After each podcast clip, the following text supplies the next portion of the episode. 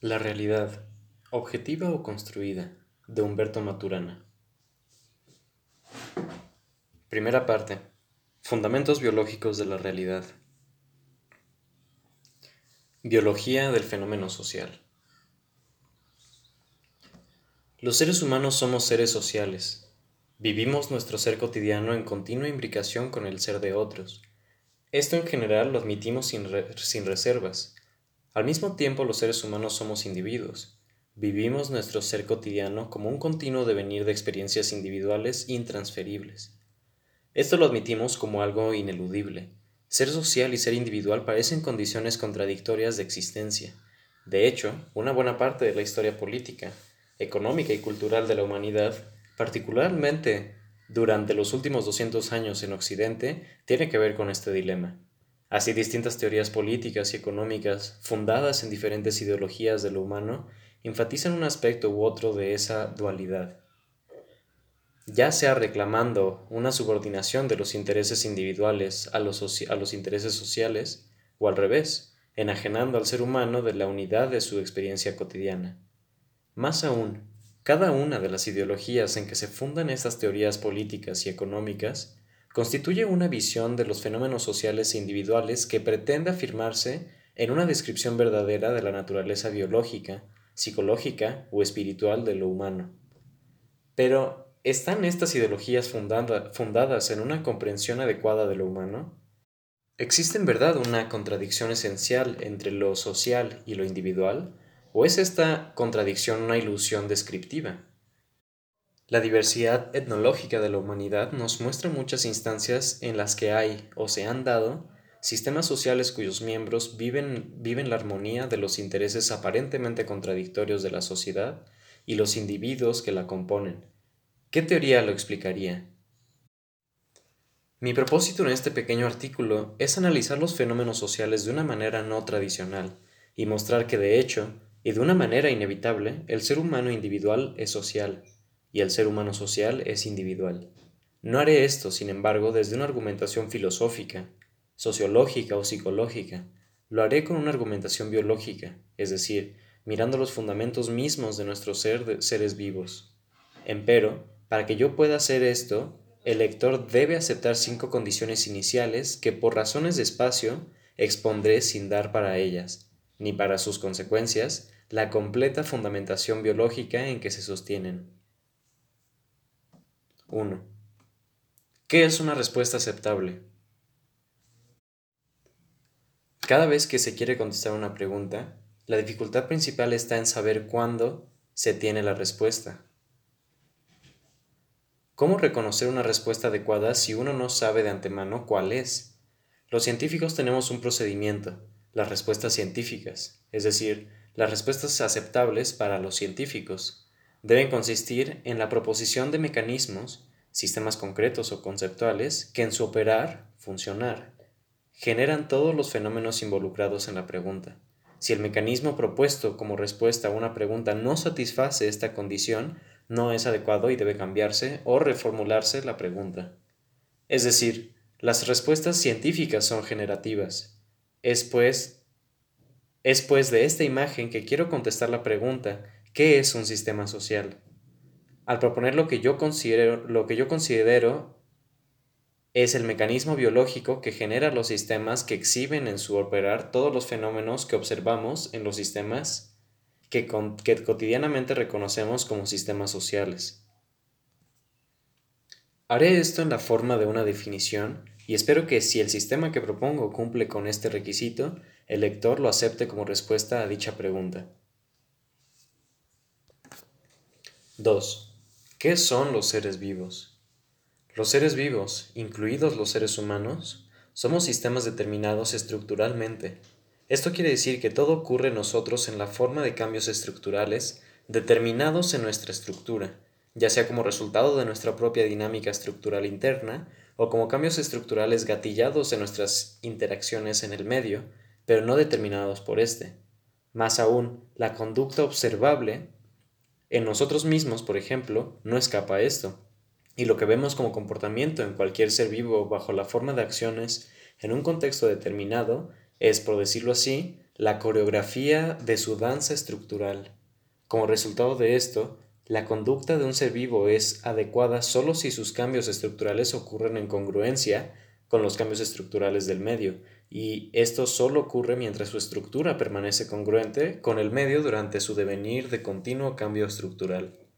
Finalmente, como sistemas determinados estructuralmente, los seres vivos son sistemas que en su dinámica estructural se constituyen y delimitan como redes cerradas de protección de sus componentes, a partir de sus componentes y de sustancias que toman del medio.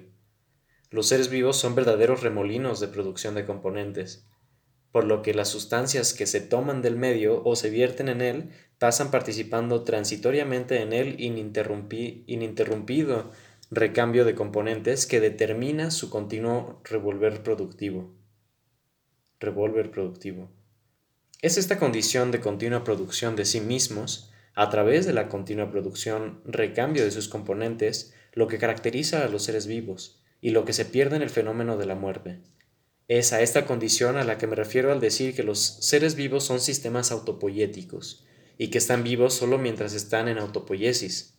Esta caracterización de lo vivo y su fundamentación está descrita ampliamente en un libro que escribí con Francisco Varela en 1973, De máquinas y seres vivos y al que remito a los lectores. Por último, solo pido a estos que acepten lo dicho aquí como un punto de partida válido incluso para los seres humanos, y que no lo rechacen pensando que los seres humanos somos distintos. ¿Cómo es el cambio estructural? En los sistemas en continuo cambio estructural como los seres vivos, el cambio estructural se da tanto como resultado de su dinámica interna, como gatillado por sus interacciones en un medio que también está en continuo cambio. La consecuencia de esto es que a partir de la estructura inicial del ser vivo al comenzar su existencia, el medio aparece seleccionado en él al gatillar cambios estructurales determinados en su estructura, las secuencias de cambios estructurales que ocurren en él a lo largo de su vivir, en una historia de sobrevida que necesariamente ocurre en la congruencia del ser vivo y el medio hasta que el ser vivo muere porque, porque esta congruencia se pierde. Esto ocurre tanto en la historia individual de cada ser vivo, ontogenia, como a lo largo de los linajes que estos producen como resultado de su reproducción secuencial. Lo que pido al lector que acepte en este punto es que la estructura de cada ser vivo es, en cada instante, el resultado del cambio, es en cada instante el resultado del camino de cambio estructural que siguió a partir de su estructura inicial como consecuencia de sus interacciones en el medio en que le tocó vivir. 4. La conservación de la organización.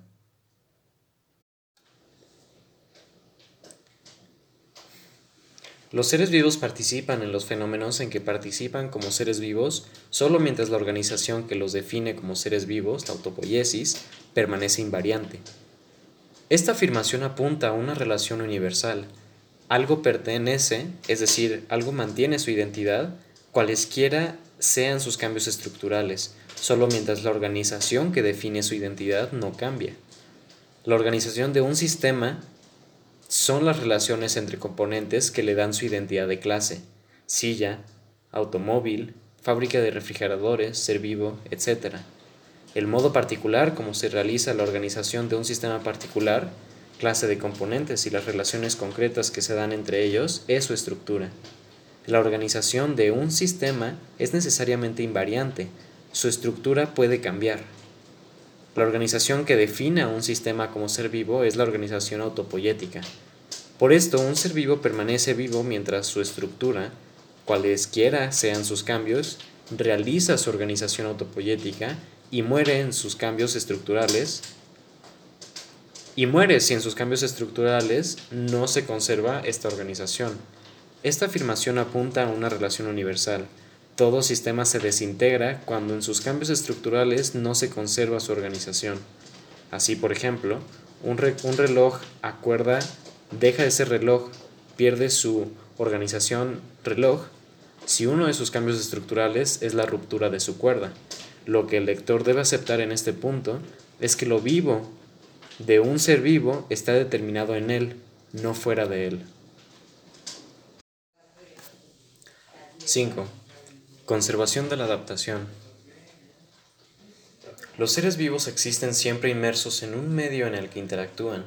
Más aún, como el vivir de un ser vivo transcurre en continuos cambios estructurales como resultado de su propia dinámica interna, o gatillados en sus interacciones en el medio, un ser vivo conserva su organización en un medio solo si su estructura y la estructura del medio son congruentes y esta congruencia se conserva. Si no se conserva la congruencia estructural entre un ser vivo y medio, las interacciones en el medio gatillan en el ser vivo cambios estructurales que lo desintegran y muere. Esta congruencia estructural entre ser vivo y medio, cualquiera que, que, que ésta sea, se llama adaptación. En consecuencia, un ser vivo vive solo mientras conserva su adaptación en el medio en que existe, y mientras conserva su adaptación, conserva su organización. Esta afirmación también apunta a una relación universal. Todo sistema existe solo en la conservación de su adaptación y su organización, en circunstancias que la, en circunstancias que la conservación de la una involucra la conservación de la otra. Como resultado de esto, y ya que el curso de los cambios estructurales del ser vivo contingentes a sus interacciones en el medio depende de las secuencias de la secuencia de estas, el devenir de un ser vivo con conservación de la adaptación es siempre un devenir de cambios estructurales congruentes entre ser vivo y medio. Más aún, este devenir del ser vivo en continuo cambio estructural con conservación de la, organización y la adaptación es una deriva, un curso determinado un curso determinado, momento a momento en él, en la circunstancia de su presente, en el transcurrir instante a instante de los procesos en que participan sus componentes, tanto en su dinámica interna como externa. Ser vivo y medio, incluyendo en este a otros seres vivos, forman siempre una unidad espontáneamente congruente, cuyos componentes existen siempre en coderiva. Toda ontogenia transcurre como una coderiva ontogénica, y toda filogenia como una coderiva filogénica siguiendo cada una un curso contingente a la conservación de la adaptación de los organismos involucrados. Al aceptar este punto, el, el, lector acepta que la estructura presente de un ser vivo es siempre el resultado de una historia en la cual sus cambios estructurales han sido congruentes con los cambios estructurales del medio. También acepta que todo ser vivo se encuentra donde se encuentra en su presente como resultado de esa historia en una continua transformación de su presente desde su presente. Ahora, si el lector acepta estas, estas condiciones iniciales, cuya validez está dada desde la, desde la comprensión de los fenómenos biológicos, le propongo seguir sus consecuencias. De acuerdo a esto y con el fin de contestar la pregunta ¿qué es un sistema social?, propondré, en la forma de una definición, la caracterización del tipo de sistema biológico que genera todos los fenómenos sociales como consecuencia de su operar. Sistemas sociales. Cada vez que los miembros de un conjunto de seres vivos constituyen con su conducta una red de interacciones que opera para ellos como un medio en el que ellos se realizan como seres vivos, y en el que ellos, por lo tanto, conservan su organización y adaptación y existen en una coderiva contingente a su participación en dicha red de interacciones, tenemos un sistema social. En otras palabras, sostengo A que la organización descrita arriba es necesaria y suficiente para caracterizar un sistema social y B que un sistema particular definido por esa organización genera todos los fenómenos propios de un sistema social en un marco conductual especificado por el tipo de seres vivos que lo integran.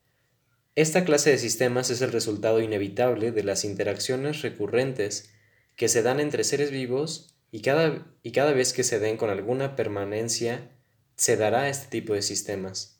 Yo llamo a este tipo de sistemas sistemas sociales porque los fenómenos que se dan en ellos son indistinguibles en su forma y modo de generación de los fenómenos que observamos en los sistemas que llamamos sistemas sociales en el ámbito humano. Veamos ahora algunas implicaciones. 1. Es constitutivo de un sistema social el que sus componentes sean seres vivos, ya que solo se constituye al conservar estos su organización y adaptación en él en el proceso de integrarlo. Por esto, cualquier intento de caracterizar al sistema social de una manera que no reconozca que la conservación de la vida de sus componentes es condición constitutiva de su operar, se equivoca y especifica un sistema que no genera los fenómenos propios del sistema social. Así, por ejemplo, un conjunto humano que no incorpora la conservación de la vida de sus miembros como parte de su definición operatoria, como sistema, no constituye un sistema social. 2. Cada sistema social particular, es decir, cada sociedad, se distingue por las características de la red de interacciones que la realizan. Así, por ejemplo, una comunidad religiosa, un club y una colmena de abejas, en la medida en que son sistemas sociales, son sociedades distintas porque sus miembros realizan conductas distintas.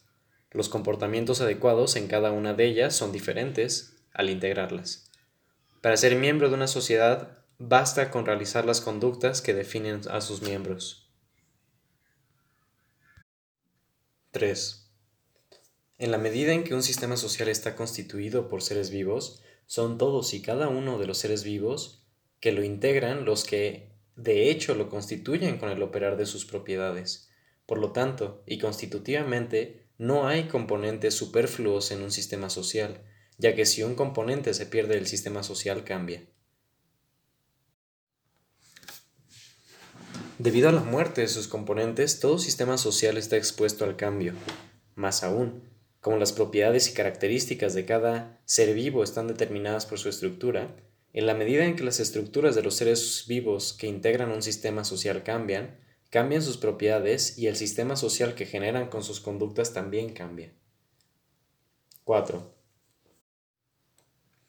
En la medida en que un sistema social es el medio en que sus miembros se realizan como seres vivos y donde ellos conservan su organización y adaptación, un sistema social opera necesariamente como selector del cambio estructural de sus componentes, y por lo tanto de sus propiedades. Sin embargo, en la medida que son los componentes de un sistema social los que de hecho lo constituyen y realizan con su conducta, son los componentes de un sistema social los que con su conducta, de hecho, seleccionan, las propiedades de los componentes del mismo sistema social que ellos constituyen.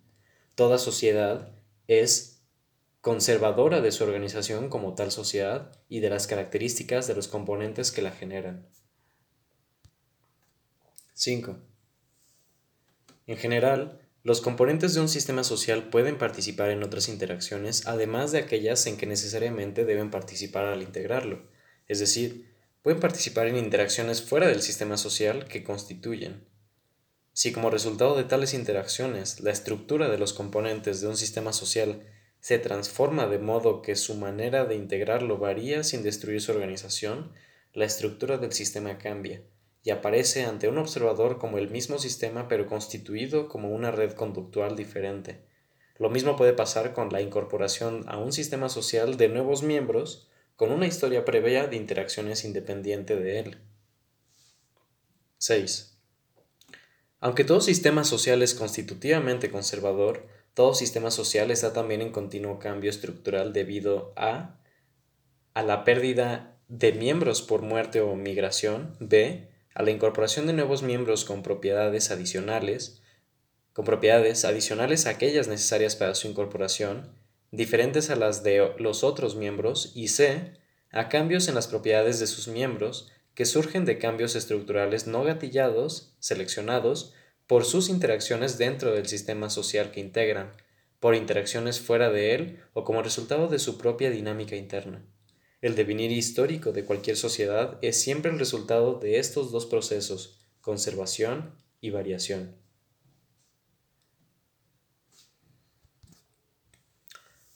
Todas estas consideraciones son de aplicabilidad universal y tienen validez para cualquier tipo de sistema social, Veamos ahora a qué conclusiones nos llevan y qué nos permiten comprender de las sociedades humanas. Sociedades humanas. 1. Los sistemas sociales son constitutivamente conservadores. El que esto ocurre en el dominio social humano es evidente, es evidente. Los miembros de una sociedad humana cualquiera realizan esa sociedad con su conducta y con ella continuamente seleccionan en sus miembros, antiguos y nuevos, esas mismas conductas. Así, por ejemplo, en un, club de, en un club las conductas de sus miembros definen al club, eliminando de él a todos aquellos que no tienen las conductas apropiadas y confirmando como miembros a todos aquellos que las tienen. en circunstancias que son conductas apropiadas aquellas con que ellos mismos, los miembros del club, definen el club. Lo mismo pasa en la familia, en las comunidades religiosas, en fin, en cualquier sociedad humana. 2. Los seres humanos podemos ser miembros de muchos sistemas sociales simultánea o sucesivamente. Basta con que en el proceso de vivir lleguemos a realizar las conductas propias de cada sistema social en el, en el lugar oportuno. Así podemos ser imbricadamente y sin contradicciones miembros de una familia, de una comunidad religiosa, de un club y de una, y de una, y de una nación a través de las distintas dimensiones de nuestro vivir. Si al realizar las distintas conductas propias de los distintos sistemas sociales no lo hacemos involucrando nuestras vidas y solo pretendemos hacerlo, no somos miembros de ellas. Y estaremos inmersos en sus respectivas tramas conductuales hasta que, al ser descubiertos, seamos expulsados como hipócritas o parásitos. 3. El mecanismo fundamental de interacción en el, operar de los, sistemas sociales humanos es el lenguaje. Más aún, el lenguaje, como característica del ser humano, surge con lo humano en el devenir social que le da origen. Me explico. La conducta primaria de coordinación conductual en la acción sobre el mundo, generada y aprendida a lo largo de la vida de los miembros de un sistema social cualquiera como resultado de sus interacciones en él, es descrita como conducta lingüística por un observador que ve cada elemento conductual como una palabra descriptora del mundo al señalar, al señalar objetos en él. En ese operar social primario, sin embargo, no hay objetos para los miembros del sistema social, pues ellos solo se mueven en la coordinación conductual de la acción que han, que han debido adquirir, aprender, al hacerse miembros de él. En el dominio social humano, y como resultado de las interacciones que tienen lugar entre los miembros de una sociedad humana, hay lenguaje cuando hay recursividad lingüística, es decir, cuando un observador ve como coordinación conductual sobre la coordinación conductual. Es decir, hay lenguaje y en mi opinión así surge evolutivamente en algún momento hace más de un millón de años en la historia del hombre, cuando los participantes de un dominio lingüístico usan palabras, coordinación conductual primaria, al coordinar sus acciones sobre las distintas circunstancias que sus coordinaciones conductuales primarias configuran, las que así aparecen por primera vez señaladas como unidades independientes, esto es, como objetos.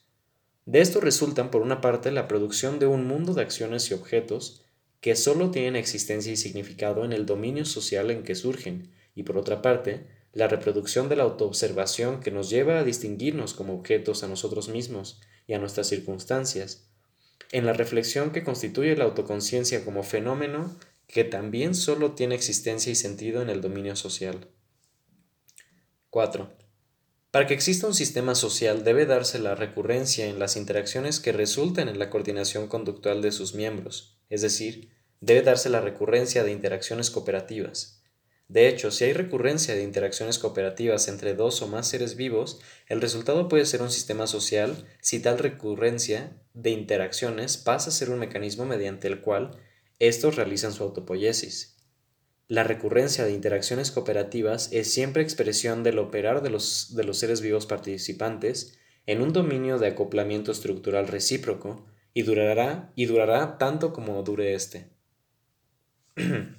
En nosotros, los seres humanos, este acoplamiento estructural recíproco se da espontáneamente en muchas circunstancias diferentes, como expresión de nuestro modo de ser biológico actual, y aparece ante un observador como una pegajosidad biológica que puede ser descrita como el placer de la compañía, o como amor en cualquiera de sus formas.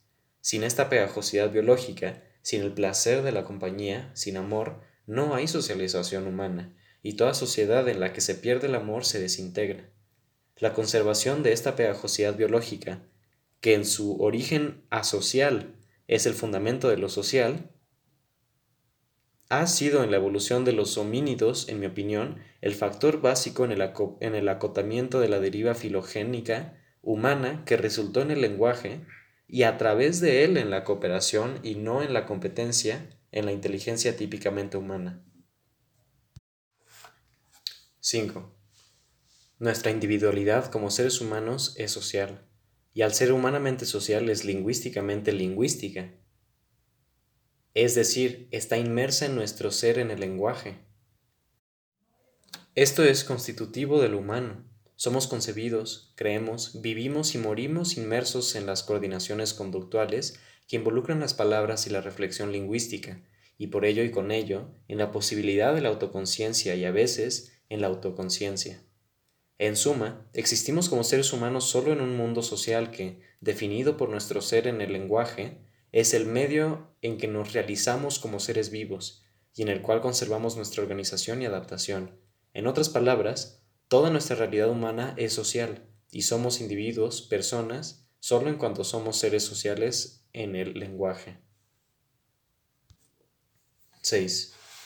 En la medida que es la conducta individual de sus miembros lo que define un sistema social como una sociedad particular, las características de una sociedad solo pueden cambiar si cambia la conducta de sus, de sus miembros.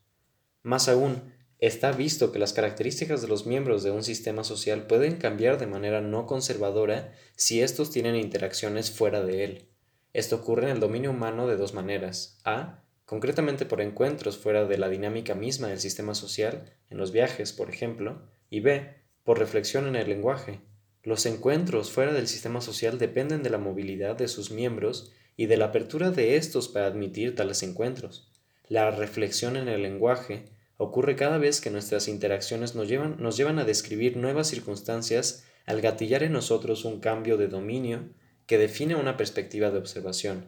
Esto ocurre principalmente de dos maneras. A. Por falla en el fluir de nuestros actos en algún dominio de nuestro mundo cultural, al interrumpirse nuestro acoplamiento estructural en ese dominio de éste, y b, porque el operar en el amor, la simpatía, el afecto, la preferencia, nos lleva a mirar las consecuencias en que se encuentra el ser u objeto amado y a valorarlas desde ese amor, preferencia. La primera manera de pasar a la reflexión en el lenguaje no es necesariamente social. La segunda, el amor, en cualquiera de sus formas, involucra las fuentes mismas de la socialización humana y, por lo tanto, al fundamento del humano. Lo significativo de la reflexión en el lenguaje es que nos lleva a contemplar nuestro mundo y el mundo del otro y a hacer de la descripción de nuestras circunstancias y las del otro parte del medio en que conservamos identidad y adaptación. La reflexión en el lenguaje nos lleva a ver el mundo en que vivimos y a aceptarlo o rechazarlo conscientemente. 7. La estabilidad de un sistema social depende de que no se interfiera con su carácter conservador. Por esto, en todo sistema social humano la búsqueda de la estabilidad social lleva o a a la estabilidad por la conciencia social al ampliar las instancias reflexivas que permiten a cada miembro una conducta social que involucra como legítima la presencia del otro como un igual, o b a la estabilidad en la rigidez conductual, por una parte, mediante la restricción de las circunstancias reflexivas, a limitar los encuentros fuera del sistema social y reducir la conversación y la crítica, y por otra parte, mediante la negación del amor, al reemplazar la ética, la aceptación del otro, por la jerarquía y la moralidad, la imposición de normas conductuales, al institucionalizar relaciones contingentes de subordinación humana. 8. En cada sistema social se conserva la identidad de la clase de seres vivos que lo integran. Así, si los componentes de un sistema social son hormigas, la identidad que se conserva en la dinámica estructural del sistema social es la identidad hormiga. Si los seres vivos componentes de un sistema social son médicos, la identidad conservada en los seres vivos componentes de ese sistema, de ese sistema social durante su dinámica estructural es la de médico. Por esto, nuestra individualidad como seres humanos involucra la conservación de nuestra vida en la conservación de tantas identidades como sociedades a las que pertenecemos. Por esto mismo podemos dejar de pertenecer a uno u otro sistema social sin necesariamente desintegrarnos como seres humanos. 9. En la medida que el fenómeno social humano se funda en el amor, Relaciones sociales que dependen del ver al otro, que el amor involucra, como las de justicia, respeto, honestidad y colaboración, sus propias del operar de un sistema social humano como sistema biológico, y por lo tanto, pertenecen al quehacer social humano cotidiano. Por esto, la negación de estas relaciones desvirtúa al fenómeno social humano al negar sus fundamentos, el amor, y toda sociedad que lo hace se desintegra, aun si sus antiguos miembros deben continuar interactuando porque no pueden separarse físicamente. 10. Las relaciones de trabajo son acuerdos de producción en los que lo central es el producto, no los seres humanos que lo producen. Por esto, las relaciones de trabajo no son relaciones sociales. El que esto sea así es lo que justifica la negación de lo humano en las relaciones de trabajo. Ser humano en una relación de trabajo es una impertinencia. El que las relaciones de trabajo no sean relaciones sociales hace posible el reemplazo de los trabajadores humanos por autómatas y el uso humano en el desconocimiento de lo humano que los trabajadores ignorantes de esta situación vivencian como explotación. Reflexiones. Aunque lo dicho hasta ahora contiene lo fundamental de todo lo que se puede decir sobre la biología del fenómeno social, caben algunas reflexiones. El ser humano es constitutivamente social. No existe lo humano fuera de lo social. Lo genético no determina lo humano, solo funda lo humanizable. Para ser humano hay que crecer entre humanos y humanas. Perdón, hay que crecer humano entre humanos. Aunque esto parece obvio, se olvida al olvidar que se es humano solo de las maneras que ser humano, solo de las maneras de ser humano de las sociedades a que se pertenece. Si pertenecemos a sociedades que validan con la conducta cotidiana de sus miembros el respeto a los mayores, la honestidad consigo mismo, la seriedad en la acción y la veracidad en el lenguaje, ese será nuestro modo de ser humanos y el de nuestros hijos. Por el contrario, si pertenecemos a una sociedad cuyos miembros validan con su conducta cotidiana la hipocresía, el abuso, la mentira y el autoengaño, ese será nuestro modo de ser humanos y el de nuestros hijos. Debido al carácter conservador de todo sistema social, toda innovación social es, al menos inicialmente, resistida y a veces de manera extrema. Por esto, una innovación social se impone solo o por seducción o porque los nuevos miembros no pueden evitar crecer, crecer en ella. Por último, como toda sociedad se realiza en la conducta de los individuos que la componen, hay cambio social genuino en una sociedad solo si hay un cambio conductual genuino en sus miembros. Todo cambio social es un cambio cultural. Todo sistema social humano se funda en el amor, en cualquiera de sus formas, que une a sus miembros y el amor es la apertura de un espacio de existencia para el otro como ser humano junto a uno. Si no hay amor, no hay socialización genuina y los seres humanos se separan. La sociedad en la que se acaba el amor entre sus miembros se desintegra. Solo la coerción de uno u otro tipo, es decir, el riesgo de perder la vida, puede obligar a un ser humano que no es un parásito a la hipocresía de conducirse como miembro de un sistema social sin amor. Sin social, ser social involucra siempre ir con otro, y se va libremente solo con el que se ama. La conducta social está fundada en la cooperación, no en la competencia. La competencia es constitutivamente antisocial porque como fenómeno consiste en la negación del otro. No existe la sana competencia porque la negación del otro implica la negación de sí mismo al pretender que se valida lo que se niega. La competencia es contraria a la seriedad en la acción, pues el que compite no vive en lo que hace, se enajena de la negación del otro. Lo central del fenómeno social humano es que se da en el lenguaje y lo central del lenguaje es que solo en él se dan la reflexión y la autoconciencia. El lenguaje es un, es un sentido antropológico. El lenguaje en un sentido antropológico es, por lo tanto, el origen de lo humano propiamente, tal a la vez que su caída y liberación. El lenguaje saca la biología, el lenguaje saca la biología humana del ámbito de la pura estructura material e incluye en ella el ámbito de la estructura conceptual al hacer posible un mundo de descripciones en el que el ser humano debe conservar su organización y adaptación. Así, el lenguaje da al ser humano su dimensión espiritual en la reflexión, tanto de la autoconciencia como de la conciencia del otro, pero el lenguaje es también la caída del ser humano al permitir las cegueras frente al ser biológico que traen consigo las ideologías descriptivas de lo que debe ser. ¿Quién no ha temido, quién no ha tenido la experiencia de desgarramiento interno al negarse a compartir o ayudar al que necesita ayuda.